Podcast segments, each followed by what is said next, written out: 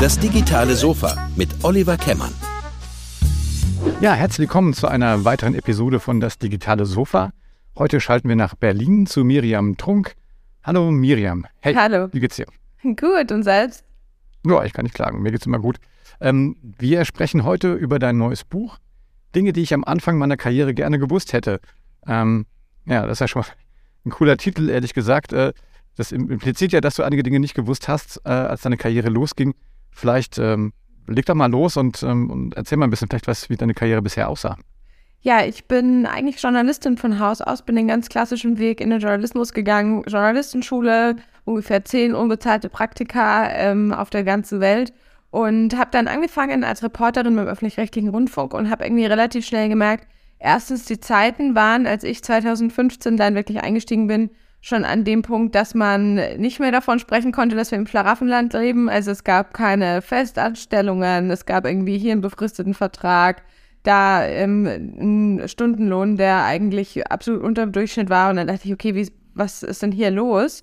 Und ähm, wollte was verändern und habe dann irgendwann gemerkt, okay, um was verändern zu können, muss ich irgendwie BWLer-Sachen verstehen und habe dann ein Training gemacht in einem Medienkonzern, wo ich genau damit quasi gefüttert wurde, also mit ganz viel Wissen rund um betriebswirtschaftliche Zusammenhänge. Und dann bin ich eingestiegen in so einer Twitter-Position, halb in der Verlagsleitung und halb in der Redaktion bei Gruner und Ja ähm, beim Verlagshaus und bin von dann an meinen Weg gegangen in eine Referentenposition in der Geschäftsführung, habe dann meine erste Geschäftsführerin-Position für den Podcastmarkt übernommen, durfte für Bertelsmann das Podcastgeschäft übergreifend aufbauen, auch damals schon für RTL und für Gruner und Ja, die dann ja auch wenig später zusammengeführt wurden. Und da bin ich dann in C-Level aufgestiegen, durfte den Cross-Media-Bereich aufbauen und ähm, auch aus einer zunehmenden persönlichen Leidenschaft heraus für die Themen Nachhaltigkeit und ähm, Diversity, Equity, Inclusion ähm, einen neuen Bereich gründen, dann im Sommer 22, der eben genauso heißt, Sustainability und Diversity, Equity, Inclusion. Und da darf ich zusammen mit meinem Team sowohl im Programm Impulse setzen, was eben diese Themen angeht, was unser Publikum auch angeht, als auch im Unternehmen und als Unternehmensvertreterin, ähm, Botschafterin sozusagen für diese Themen sein. Ja, und sonst lebe ich in Berlin, habe einen Hund und einen Mann und ähm, schreibe nebenbei Bücher, weil ich das Journalistensein eben doch vermisse. So, Podcast fertig. okay, das war ein, ein, 90 Sekunden im Miriam Trunk. Genau. Sau cool. Äh, du hast das jetzt tatsächlich so, ähm, das ist ja schon echt Wahnsinn. Ne? Du hast ja auch schon, schon viele Sachen gemacht.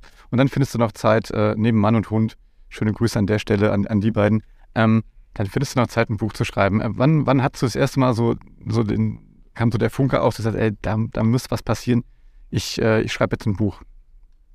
Also der Funke fürs Buch kam ziemlich genau vor zwei Jahren auf. Der Funke fürs Thema, glaube ich, in diesem ersten Jahr als Geschäftsführerin, weil ich plötzlich ziemlich alleine war. Also ich war plötzlich in so einer, in so einer Ebene unterwegs, wo ich Budget zu vergeben hatte, wo ich irgendwie einen fancy Titel hatte, wo ich irgendwie 30 Mitarbeitenden hatte und Podcast war, als ich das gestartet habe, 2018 auch so das Thema der Stunde. Also da wollte man irgendwie so dabei sein und es hat auch total Spaß gemacht, war auch, ist auch immer noch eine ganz coole Bubble.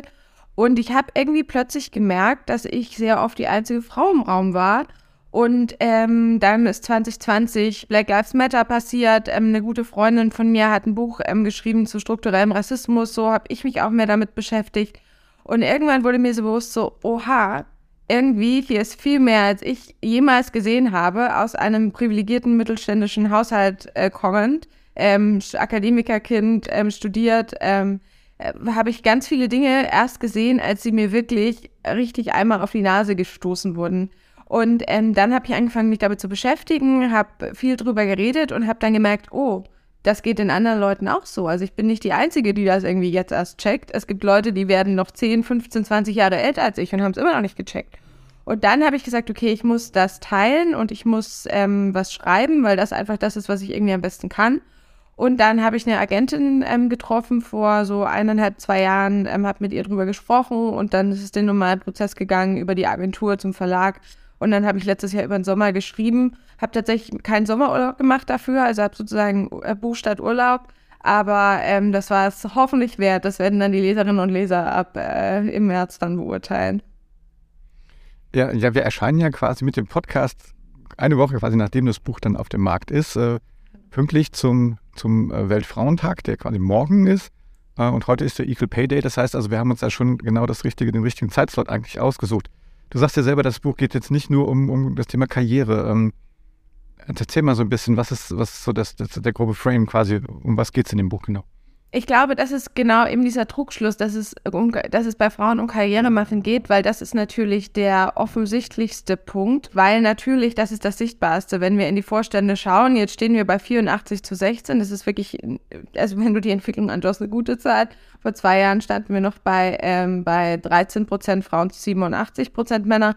Wenn du auf die Vorstandsvorsitzenden anschaust, ist es noch äh, drastischer, da ist es 90, 10 oder sogar noch weniger. Also dementsprechend, ähm, das ist sozusagen das, woran oft die Diskussion festgemacht wird, dass man sagt, Frauen dürfen nicht in die Vorstände, aber es gibt, Fra das ist sozusagen eine sehr weiße Perspektive und auch eine sehr akademische Perspektive, weil es gibt Frauen, für die geht es um was ganz anderes als um Vorstände oder Vorstandspositionen. Und blöd gesagt, Chancengleichheit bedeutet auch, dass es für Männer darum geht, dass sie nicht in einem Modell toxischer Männlichkeit äh, leben müssen, dass sie nicht in der Versorgerrolle sein müssen. Also äh, Chancengleichheit ist sehr viel komplexer, als dass Frauen es in Vorstände schaffen. Es hilft natürlich, um das Bild zu vereinfachen, wenn man sich an diesen Zahlen, wenn man diese Zahlen so ein bisschen als einen der Indikatoren nimmt, weil viele andere Sachen, wie zum Beispiel, dass Männer nicht in der Versorgerrolle verstecken, ist einfach sehr viel schwerer, um nicht zu sagen unmöglich messbar, vielleicht mit einer, mit einer repräsentativen Umfrage.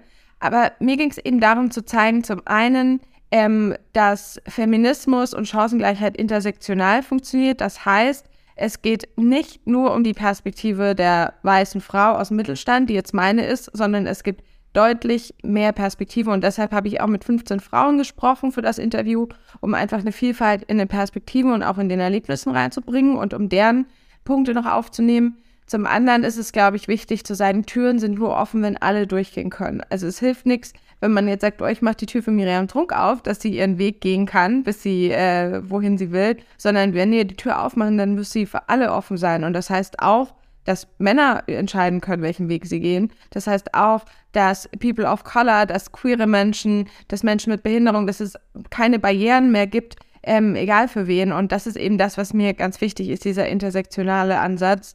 Und ähm, dass es, dass es eben darum geht, dass, dass Türen aufgehen und nicht nur für eine Person. Du hast gerade schon angesprochen, du hast äh, mit, äh, mit 15 ähm, äh, Frauen, spannenden Frauen gesprochen. Vielleicht kannst du da mal ein bisschen erzählen, also wer jetzt mal exemplarisch dabei ist, war das schwierig, die zu gewinnen für das Ding? Kanntest du die vorher alle schon oder, oder hast du die einfach auch approached und haben auch welche abgesagt? Also wie, wie, war, wie war der Prozess?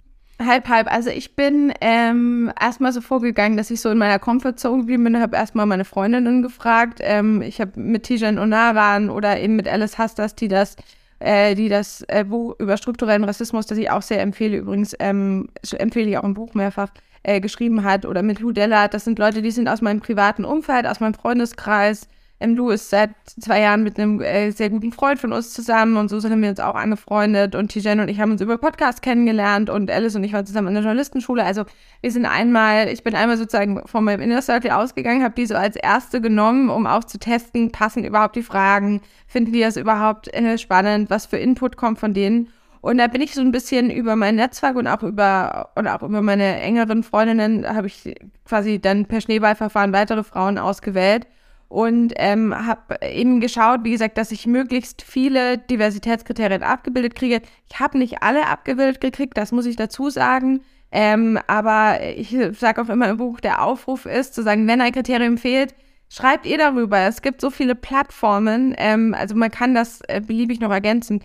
Hab dann noch mit, ähm, mit Vorständinnen wie zum Beispiel der Sigrid Nikutta von der Deutschen Bahn geredet oder mit Pionierinnen wie Miriam Wohlfahrt, ähm, die in der Fintech-Branche eine der großen ähm, wirklich Figuren ist und eine unfassbar tolle Frau, die wirklich ganz tolles Interview.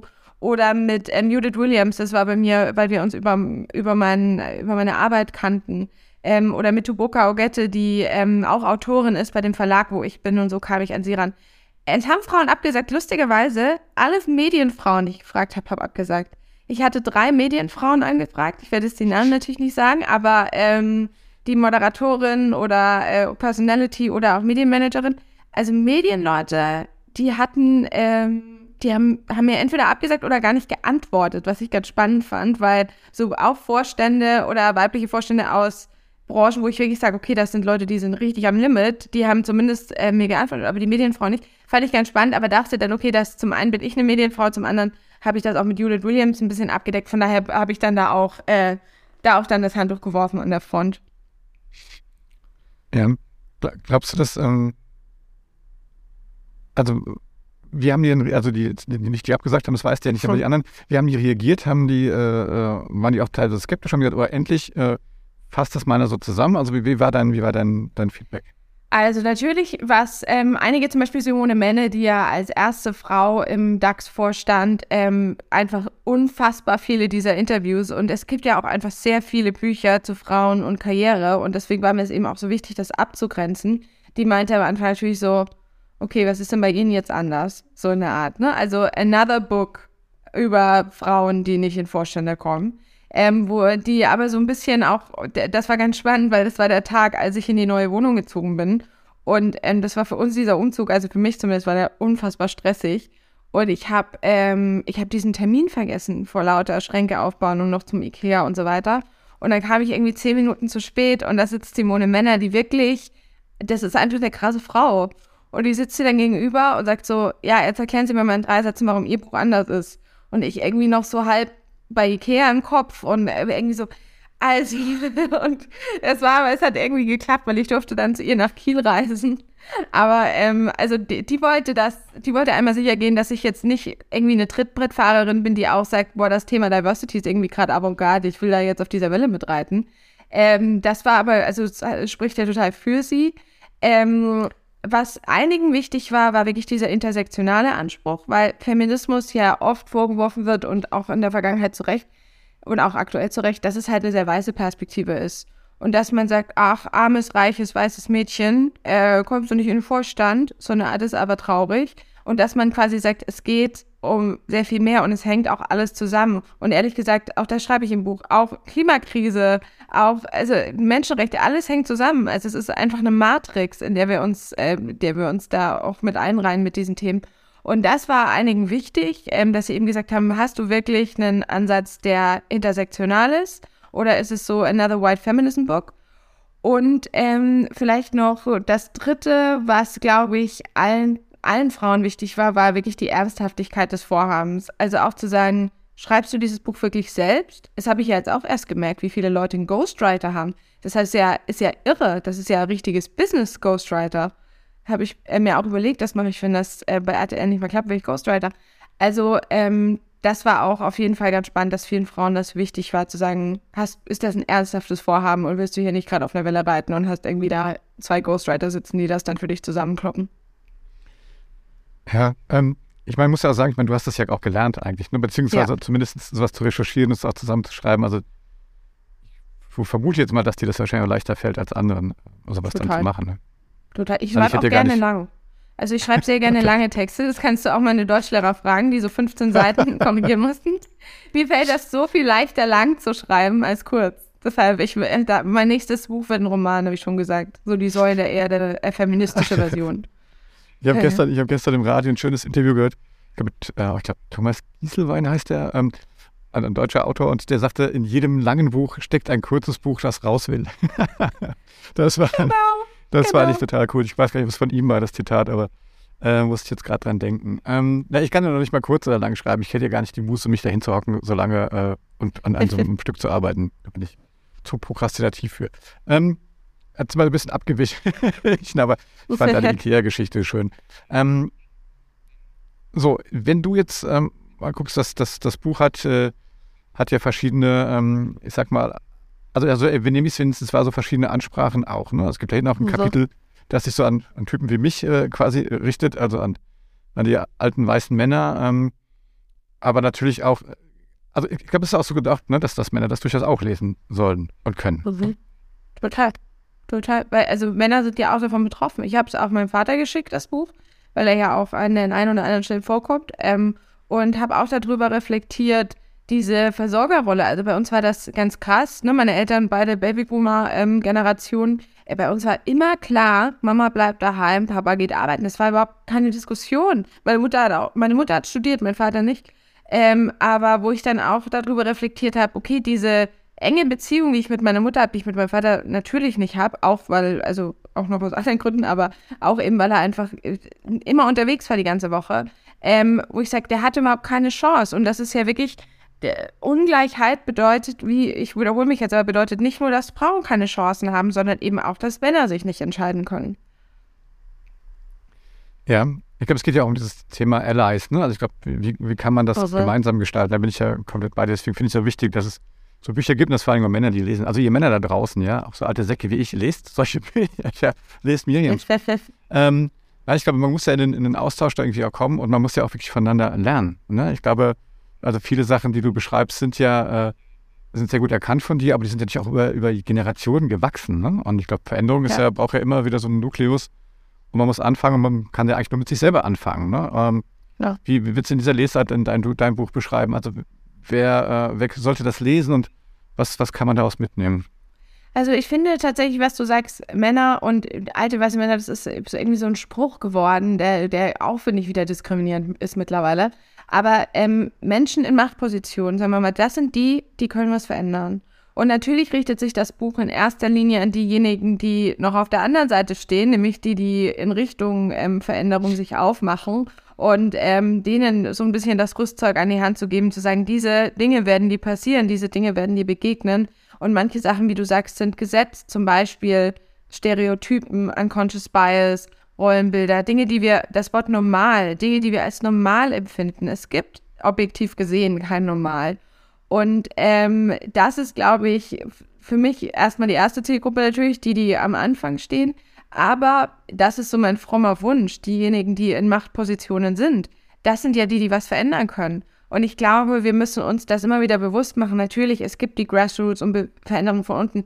Aber das, womit wir hier uns, äh, das, was uns hier gegenübersteht, ist ein System, das seit Jahrhunderten gewachsen ist und seit gerade mal 30 Jahren vielleicht jetzt 40 überhaupt an dem Punkt steht, dass es, dass über Veränderung gesprochen wird. Und ich sage immer, 1977 wurde erstmal ein Gesetz erlassen, dass Frau, dass die Frau ohne Erlaubnis des Mannes Erwerbsarbeiten kann. Ich meine, überleg mal, 1977, da war meine Mutter aber 14, mein Vater war 16. Das ist, also das ist nicht so, dass das jetzt Jahrhunderte her ist. Das ist äh, vorgestern. Und ähm, vor allem, wenn du anschaust, das ist ja quasi mit Beginn der, ähm, der Landwirtschaft begonnen hat, dieses System. Das beschreibe ich auch alles ähm, im Buch und zitiere auch sehr gute Bücher, die das äh, noch in Langform beschreiben. Ähm, da, deswegen kann man, finde ich, der Gesellschaft auch fast gar nicht verdenken, weil sozusagen aus gesellschaftlicher Sicht hat jemand gestern gesagt, ey, übrigens ab jetzt bei Rot gehen und bei Grün stehen. Und die Leute gehen noch, äh, gehen noch bei Grün und stehen noch bei Rot und sagen, aber warum denn? Also gesellschaftlicher Wandel ist ein langer Prozess und deswegen wäre es mir so wichtig, dass sich Menschen, die in Machtpositionen sind, damit beschäftigen. Ob es mit meinem Buch, was natürlich ein toller, äh, toller Einstieg ist, oder mit Gesprächen, mit Podcasts, mit Bü anderen Büchern. Also es gibt so viele Möglichkeiten. Sage ich auch immer, wenn mir Menschen, die manchmal über sich selbst scherzhaft sagen, sie sind alte weiße Männer gegenüber sitzen und sagen, was darf man denn noch? Ich weiß ja gar nicht mehr. Dann sage ich so, es gibt so unfassbar viel da draußen, was dir helfen kann, diese Frage zu beantworten. Bücher, Podcasts, Filme, Serien, alles. Nutze es. Also, ja, du beschreibst es auch in einem Buch tatsächlich, ne, dass, dass du, äh, ne, was das, glaube ich, heißt nicht sogar ein Kapitel so. Was, was darf man denn überhaupt noch? Ja. Ja, genau. ähm, ja, aber es ist ja tatsächlich, glaube ich, das, das Interessante, ne, dass man, ähm, dass man, was heißt man darf und man muss ja eigentlich was, was machen. Ne? Ich glaube, das ist das ja genau nicht, was man darf, sondern man muss ja auch hingehen. Ich glaube, man, man muss auch, glaube ich, da mutiger auch rangehen und darf keine Angst haben. Also vielleicht auch mal was Falsches zu sagen, aber wenn man in einen Dialog kommt, finde ich, dann finde ich es spannend, dass man dann auch sozusagen Aufklärung genau. erfährt. Ne?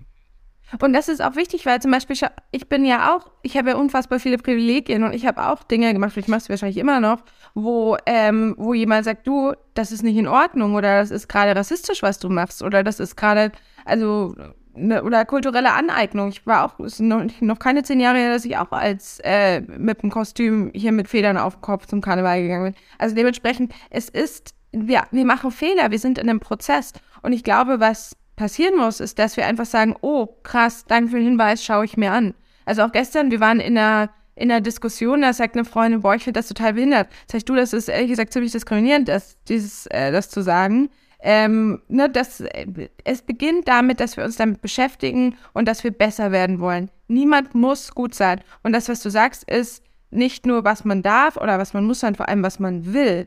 Also ich will gerne so leben und mich so äußern, dass ich äh, niemanden diskriminiere. Dass ich es manchmal trotzdem tue, unbewusst, weil ich so mitbekommen habe, weil ich es irgendwie nicht weiß. Okay, aber wenn ich, wenn ich nicht so sein will, dann kann ich was ändern. Und deswegen geht es, glaube ich, weniger um das, was darf man, sondern was will man denn eigentlich?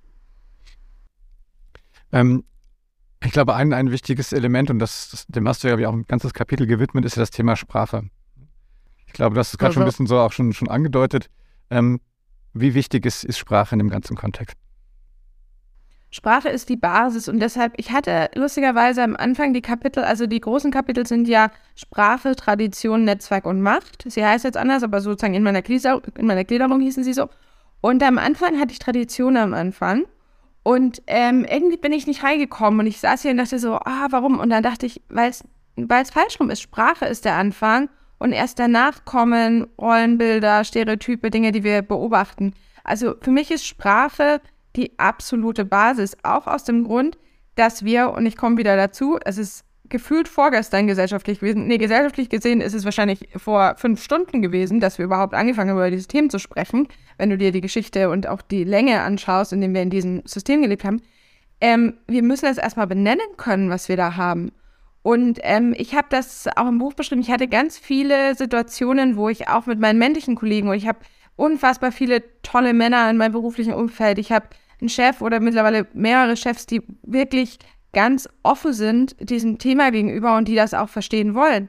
Aber die haben ganz viele Sachen, ganz viele der Erfahrungen, die ich gemacht habe, konnten die nicht verstehen, weil es völlig out of their reach war. Also es war in keiner Situation in ihrem Leben würden sie das, äh, würde ihnen das erfahren, widerfahren. Also das angefangen damit, dass ich mal äh, die schöne Erfahrung hatte, dass irgendwie so eine Gruppe von Leuten gesagt, ich hätte mich in, in irgendeinem Job hochgeschlafen wo dann mein Chef sagte so, jetzt lach doch darüber, ist doch völlig absurd. Wo ich dann aber sage, wie oft ist dir das denn schon passiert, dass jemand das über dich gesagt hat, dass jemand in Frage gestellt hat, dass du aufgrund deiner Leistungen und Fähigkeiten in dieser Position bist. Und ähm, da habe ich gemerkt, ich brauche eine Sprache, um das zu verbalisieren. Und ich brauche Begriffe, die das ähm, beschreiben. Und für mich sind manchmal so Worte wie diese alles aus der Unconscious Bias Forschung, ähm, ist für mich ein unglaublicher Schatz. Also auch wenn du siehst, dass zum Beispiel ein Mann sich mit Männern umgibt, die ihm ähnlich sind, da sagst du so, okay, das ist ein klassischer Fall von äh, Ähnlichkeitsbias oder ne, also du hast irgendwie so plötzlich so Worte, die was beschreiben und dann macht das zu einer Diagnose. Und wie bei einem Schmerz, der erst zu einer Diagnose, zu was Heilbarem wird, ist das auch bei Diskriminierungserfahrungen so. Und ähm, andersrum, wie ich es gerade schon gesagt habe, diskriminierende Sprache, die einfach völlig normal Teil unseres äh, Begriffswortschatzes ist, oder Begriffe, die ihre Bedeutung verändern mit der Gruppe, für die sie verwendet werden. Also Sprache ist, glaube ich, auch das längste Kapitel, weil es, wie gesagt, glaube ich, die Basis für alles ist. Ja, das ist aber auch, ich finde dann, dann kann man auch gut, man, das kann man trefflich über Gender äh, streiten, beziehungsweise die Gesellschaft macht es. Aber wenn man es mal einfach macht, ja, stellt man einfach fest, dass man in dem Moment halt einfach viel mehr drüber nachdenkt. Ne?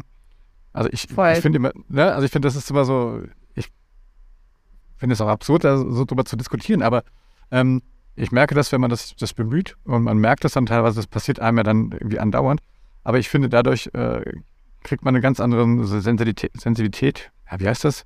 Sensibilität? Ja, Sensitivität. ja. Sensibilität. Ähm, man wird und, sensibler. Und, ja, man wird, Dankeschön, genau. Diese Sprache ist, ist alles. Ähm, und ich glaube, das ist auch mal so ein, auch vielleicht auch ich glaube, deswegen sollte man das Kapitel auch wirklich gut lesen. man sollte alles gut lesen, aber speziell das. Und ich glaube auch, das können viele Menschen, die vielleicht mit dem Thema noch nicht so viel Erfahrung haben, einfach da klein anfangen. Also war es bei mir zumindest. Ich habe dann irgendwann gesagt, okay, ich muss einfach mal selber äh, mir das angucken und mich bemühen und, und, und das ausprobieren und auch die Erfahrung machen. Ne? Total. Und ich glaube, was total. Und man wird auch da immer scheitern, genau. ja. Scheitern ist total fein. Es, es geht darum, wieder aufzustehen und, ne, also wie gesagt, wie alles, was man lernt im Leben. Und bei Gendern ist natürlich die Debatte so enorm aufgeladen und das ist das, warum es halt immer von den eigentlichen Themen weggeht. Also Gendern, natürlich, ich, Gendern macht Sinn. Es gibt Gründe fürs Gendern, ich gender aber auch. Aber gleichzeitig, wenn du dir auch die Debatte mit vielleicht den Menschen anschaust, die eigentlich diesen, diese ganze Diskussion eher nicht so gut finden und sagen, lass doch bitte alles so, wie es ist, passt doch, da wird sich immer auf solche Sachen gestützt, wie Gendern oder Quote oder, und das ist dann so aufgeladen und dann kippt die Diskussion. Ich glaube, die Basis von allem ist, Wir schaffen es nur zusammen. Es ist eine gesellschaftliche Bewegung. Das heißt, es muss eine Bewegung sein, die Frauen und Männer gut finden und fördern und was davon haben am Ende. Deshalb bin ich bei so Debatten wie Gender und so bin ich dann mal so, ach kommt Leute, darum geht das ist jetzt die Kirsche auf dem Kuchen, aber lasst erstmal den Kuchen backen. Ja, da hast du recht. Ähm, du hast eben mal ein bisschen auf das nochmal angesprochen, so das sind Fragen, die dir jetzt, äh, die dir gestellt wurden oder werden und die äh, die Männer nie gestellt werden. Also du hast aber mit Franzi Kühne gesprochen, ne? die hat das doch hm? äh, auch in ihrem Buch äh, auch gemacht. Ähm, woher, woher kennt ihr euch aus welchem Kontext? Ähm, ehrlich gesagt habe ich Franzi Kühne einfach angeschrieben, weil ich das Buch so toll fand und weil ich Franzi so cool finde. Und ähm, dann habe ich sie angeschrieben. Ich glaube, meine Agentin kennt ihre Agentin. Ich glaube, so haben wir uns dann, war die okay. Connection. Ja, man, sie hat ja auch eine, eine ähm, coole Karriere ja. gemacht. Deswegen frage ich so ein bisschen nach, ne? weil sie aus der, aus der Agentur ja mittlerweile im Vorstand von Edding äh, ist. Das ist ja schon auch eine coole Story. Wie ist sie so? War das gut? Fein. Cool. Die ist ähm, sehr straight, sehr klar. So, also so cut the bullshit mäßig. Ähm, was ich total angenehm fand, weil ich bin äh, oft genau das Gegenteil. Also Thema, ich schreibe lieber lange als kurz. Mir fällt es leichter zu sagen, du ist überhaupt kein Problem, wenn nicht. Und dann sag einfach. Und Franzi ist einfach so, nein. Euer Franzi. Und ähm, das fand ich ähm, super angenehm. Und ähm, allgemein, die ist einfach eine coole Frau. so. Und deswegen fand ich, war ich super froh, dass die auch mitgemacht hat die, äh, du, wir haben am Anfang schon gesagt, okay, dir ist wichtig, dass das Buch nicht nur über Karriere geht, aber es, es heißt nur mal so und es bezieht sich natürlich auch auf, auf deine okay. eigene Karriere. Was wären jetzt so die ersten, was war das denn sozusagen der Selbstreflexionsprozess, den du vielleicht auch beim Buchschreiben hattest? Hättest du Sachen anders gemacht? In deiner Karriere, wenn du das weißt, was du jetzt weißt? Total. Also ich hätte mich viel deutlicher mit eigener Prägung und auch mit mir selbst beschäftigt. Also ich glaube, wir werden halt oft in Rollen reingedrückt oder wir bekommen Themen mit. Zum Beispiel, dass ich ein enormer Konfliktmeider bin. Also ich war, ich musste Konflikte richtig lernen. Das war so eins der Dinge, die ich in meiner beruflichen Laufbahn, glaube ich, echt am härtesten lernen musste. Jetzt kann ich es zum Glück. Ich habe sogar manchmal ein bisschen Spaß daran. Aber ähm, ich habe zu Hause mitbekommen, sowohl familiär als auch vom Rest meines Umfelds, Konflikte meiden. So im Notfall nachgeben, im Notfall rausgehen ähm, dazu auch natürlich dann so ein bisschen genderspezifische Stereotypen, so das liebe Mädchen, sei nicht zu laut, nimm nicht so viel Raum ein, geh nicht auf die Bühne, so eine Art, komm, das ist irgendwie, spiel dich mal nicht in den Vordergrund. So, und ähm, dass das eigentlich gut ist, wenn man laut ist, nicht im Sinne von, dass man permanent rumschreit oder dass man sagt, ey, ich mache mir irgendwie Gedanken und ich, ich erzähle die auch. Ähm, das musste ich, äh, das musste ich tatsächlich lernen und auch damit verbunden das Thema gemocht werden. Also zu sagen, ey, es ist völlig in Ordnung, wenn jemand über dich sagt, du bist schwierig. Im Gegenteil, wenn du in der Führungsposition bist und niemand sagt über dich, wow, du pass auf, die ist ein bisschen schwierig, dann machst du, glaube ich, schon ein bisschen was falsch. Weil ähm, du musst Entscheidungen treffen, die, die nicht einfach, das sind die viel du bist die Feelgood-Managerin. Und ähm, das ist was, was ich äh, total lernen musste, genau wie das Thema Netzwerk, also wie wichtig ein Netzwerk ist, ähm, wie Netzwerken funktioniert, warum man manche Netzwerke hat, die andere nicht haben und warum andere fehlen. Und ähm, das Thema Macht, Machtstrukturen. Was ist eigentlich Macht? Ist Macht was gut? Also wenn du mich vor fünf Jahren oder vor zehn Jahren gefragt hättest, ist Macht was gut? Das hätte ich gesagt, nee, da hätte ich an so diesen Bösen von Aladdin gedacht oder so an, keine Ahnung, Sauron von Herr der Ringe. Das war für mich Macht, ne? Aber Macht ist was total Positives, weil Macht bedeutet, du kannst irgendwie Dinge bewegen und du kannst Dinge beeinflussen und du hast eine Stimme. Und ähm, das sind neben vielen anderen Dingen äh, Sachen, wo ich gesagt hätte, okay, das hätte ich gerne früher gewusst. Und wenn es um Führungspositionen geht, bin ich mittlerweile der Meinung, jeder und jeder, der eine Führungsposition geht, sollte erstmal ein paar Stunden Therapie oder Coaching machen. Es ist so wichtig, dass man sich mit sich selbst auseinandersetzt, weil ich denke so, ich hatte das zum Glück nie, aber ich höre das von anderen. Meine, meine Lektorin hatte mir das auch erzählt dass, ähm, also jetzt natürlich nicht beim Verlag, sondern woanders, so ein cholerischer Chef, der so völlig rechts und links austickt und alle mit, alle müssen irgendwie mit runter, wenn, wenn er runtergeht. Ähm, das ist sowas, wo ich so denke, das darf es eigentlich in der modernen Arbeitswelt nicht mehr geben. Und deswegen glaube ich, es macht total Sinn, sich mit seinen eigenen Dämonen und Schwachstellen auseinanderzusetzen. Sehr schön. Ähm, ja, kann ich, bin ich das beste Beispiel. Ich war früher so und habe dann Coaching gemacht und hoffe, dass ich mich man muss die anderen fragen, verändert habe. Aber diese Veränderung geht ja immer nur, dass man irgendwo mal an den Schmerzpunkt kommt und sagt, ich, ich also ich will was verändern. Ne? Also ich kann nicht darauf warten, dass das irgendjemand anders macht. Ja, die bösen anderen machen immer alles falsch. Nee, ich kann jeder, ich kann heute aufstehen, was anders machen. Und, genau. ähm, und ich glaube, das ist äh, total cool.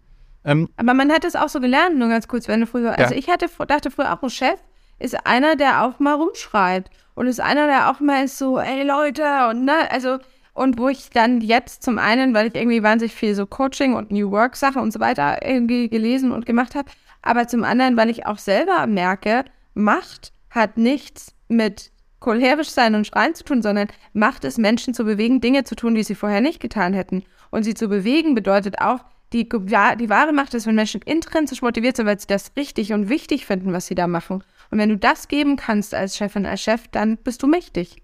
Ja.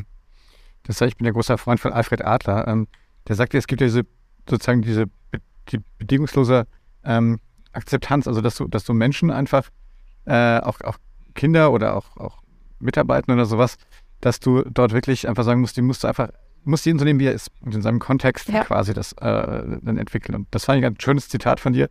Äh, diese Macht, die man dann hat, also auch was zu machen, ja, ja. der gleiche Wortstamm, aber ähm, damit diese Menschen genau in diesem Kontext halt was, äh, was anfangen können zu verändern und, äh, und in, mit ihren Talenten und, und ihren Stärken tatsächlich dann zum, zum Ziel kommen.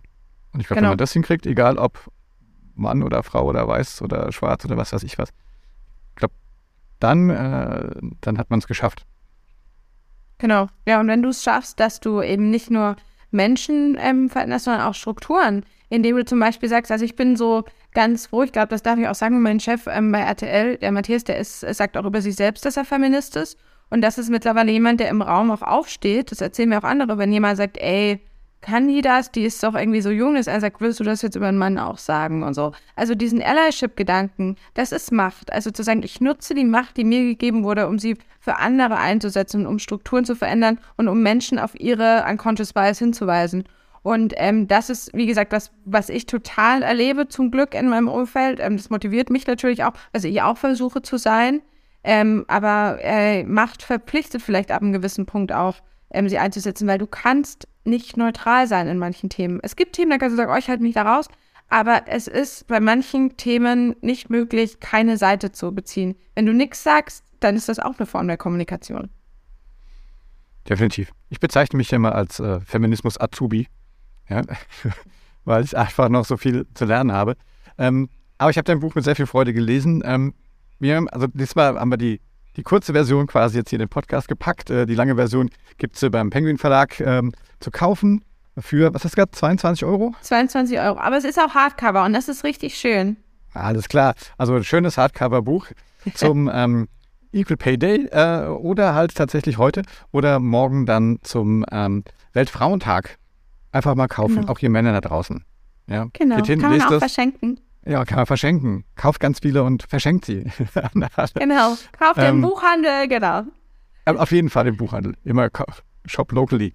Ähm, Miriam, es hat mir sehr viel Spaß gemacht. Wir könnten wahrscheinlich noch trefflich äh, noch eine Stunde weiter reden, aber ich würde sagen, wir sparen uns für dein nächstes Buch auf, was auch immer das yes. dann äh, sein wird. Du klingst so, als ob du viel Spaß dabei gehabt hättest. Das war ähm, gut, gern. Ich wünsche dir viel Erfolg, äh, dass das ganze Ding Bestseller wird und habe mich sehr gefreut, dass du dir die, die Zeit genommen hast. Dankeschön, danke für die Einladung. Ja, das war das digitale Sofa mit Miriam Trunk und ihrem neuen Buch. Und äh, wie gesagt, wenn es euch gefallen hat, dann gebt uns einen Daumen hoch oder fünf Sterne bei äh, Apple Podcasts und ähm, ja, empfehlt uns einfach weiter. Bleibt gesund. Bis dann. Bye, bye.